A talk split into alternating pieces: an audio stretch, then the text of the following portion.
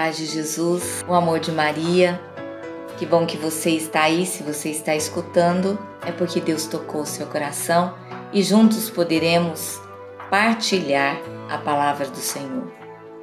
Meu nome é Gisele Aparecida Wakamato Laguna, sou aqui da paróquia São João Batista, Santuário das Almas, em São José do Rio Preto, mãe da Ana Júlia, da Maria Paula e do Pedro, casada com Marcos. E o tema que nós vamos falar é Jesus deu-lhes o poder para curar as enfermidades. O Senhor nos dá a missão de proclamar a cura e a libertação de todos os enfermos. Como diz o Evangelho de São Marcos, no final, no capítulo 16, diz: Ide pelo mundo e pregar o Evangelho a toda a criatura. Quem crer e for batizado será salvo, quem não crer será condenado. Estes milagres acompanharão os que crerem. Expulsarão demônios em meu nome, falarão novas línguas, e se beberem algum veneno mortal, não lhes fará mal. Imporão as mãos aos enfermos e eles ficarão curados. O Senhor, como deu a missão para os doze apóstolos, nos dá a missão hoje. E nós podemos abrir a nossa Bíblia no Evangelho de São Lucas, capítulo 9, versículos 1 e 2. Reunindo-se Jesus, os doze apóstolos, deu-lhes o poder e autoridade sobre todos os demônios e para curar as enfermidades. Enviou-os a pregar o reino de Deus e a curar os enfermos. O Senhor deu a missão para os seus apóstolos, mas hoje, pela igreja, essa missão é transferida a mim e a você. O Senhor teve, né, quando passou aqui pela terra, plenamente o dom da cura. Ele é Deus, é Ele o doador. Então, ele vivenciou e trouxe para nós a cura. Por onde ele passava, Jesus curava. Jesus cura emocionalmente, Jesus cura fisicamente, Jesus cura espiritualmente. E detalhe: Jesus curava a todos, não só os mais bonitos, não só os que, entre aspas, estavam preparados, não. Jesus oferecia e doava-se por todos. Jesus trazia a cura a todos os irmãos. Por isso, meus irmãos e minhas irmãs, que possamos agora abrir o nosso coração e a nossa vida para acolhermos toda essa missão. Mas antes de nós acolhermos a missão, que nós possamos nos abrir à cura do Senhor. O Senhor curava a todos. Jesus confere à igreja a continuação de sua missão. Nós somos os continuadores nós somos os missionários, nós somos os chamados a proclamar a boa nova, a proclamar que Jesus Cristo é o Senhor, a proclamar que Jesus Cristo é aquele que liberta, é aquele que cura, é aquele que salva, é aquele que restaura. E que privilégio para nós, meus irmãos, fazermos parte desta missão, desta vida missionária que o próprio Espírito Santo nos coloca em movimento. O Espírito Santo é o doador dos carismas. O Espírito Santo, como nós mesmos vimos na primeira carta aos Coríntios, capítulo 12, fala dos carismas. Os carismas, eles são manifestados e são doados a cada um de nós e se manifestam melhor assim dizendo, para o bem comum. Então, a missão de Jesus é para o bem comum, é para o outro. E o Senhor nos dá a missão de levar a boa nova, de curar aos enfermos, de restaurar aqueles que necessitam. Mas não somos nós que fazemos, é o próprio Jesus que nos envia, é o próprio Espírito Santo que nos capacita.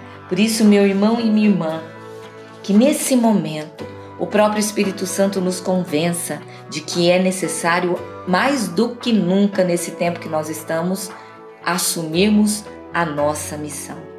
A missão de se colocar em favor do outro. Precisamos colocar a mão na massa. Precisamos nos colocar a serviço, a serviço do outro. Quanto mais nós nos pomos a servir, mais os carismas se manifestam. Por isso, muitas vezes nós dizemos: Ah, não tenho dom algum. Não, não. Não tenho dom algum, isso não é verdade. Temos sim, porque temos o Espírito Santo, mas é necessário que nós nos abramos a essa missão, a essa moção de nos colocarmos a serviço, para que o irmão assim, para que a palavra do Senhor, para que a oração, para que a cura, para que a graça, para que a bênção possa chegar até o nosso irmão necessitado. E muitas vezes nós temos dificuldades.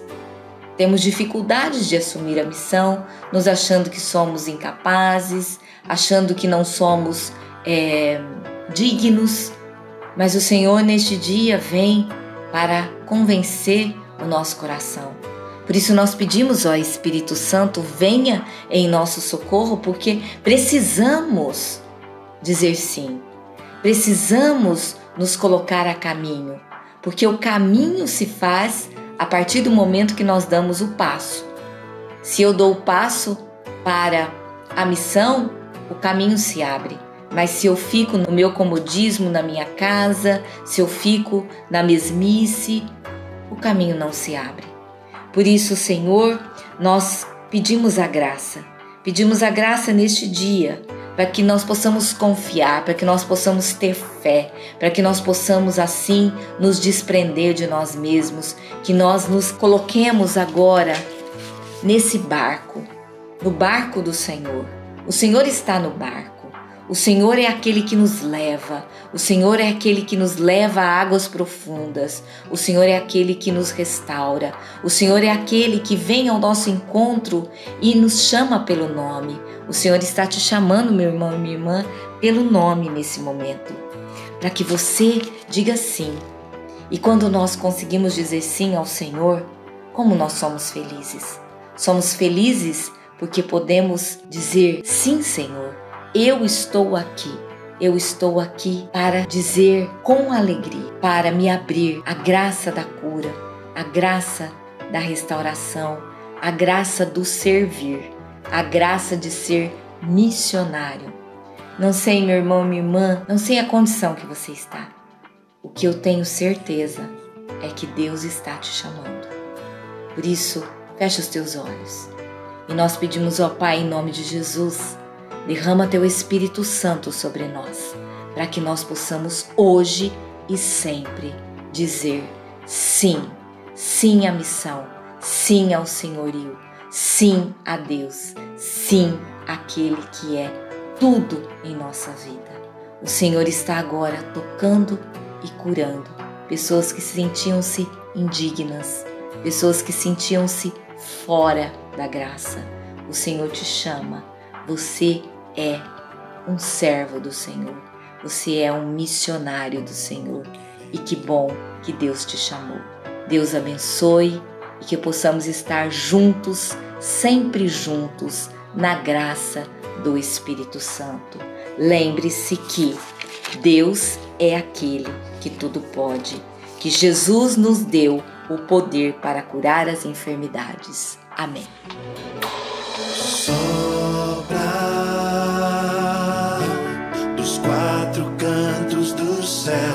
o sopro da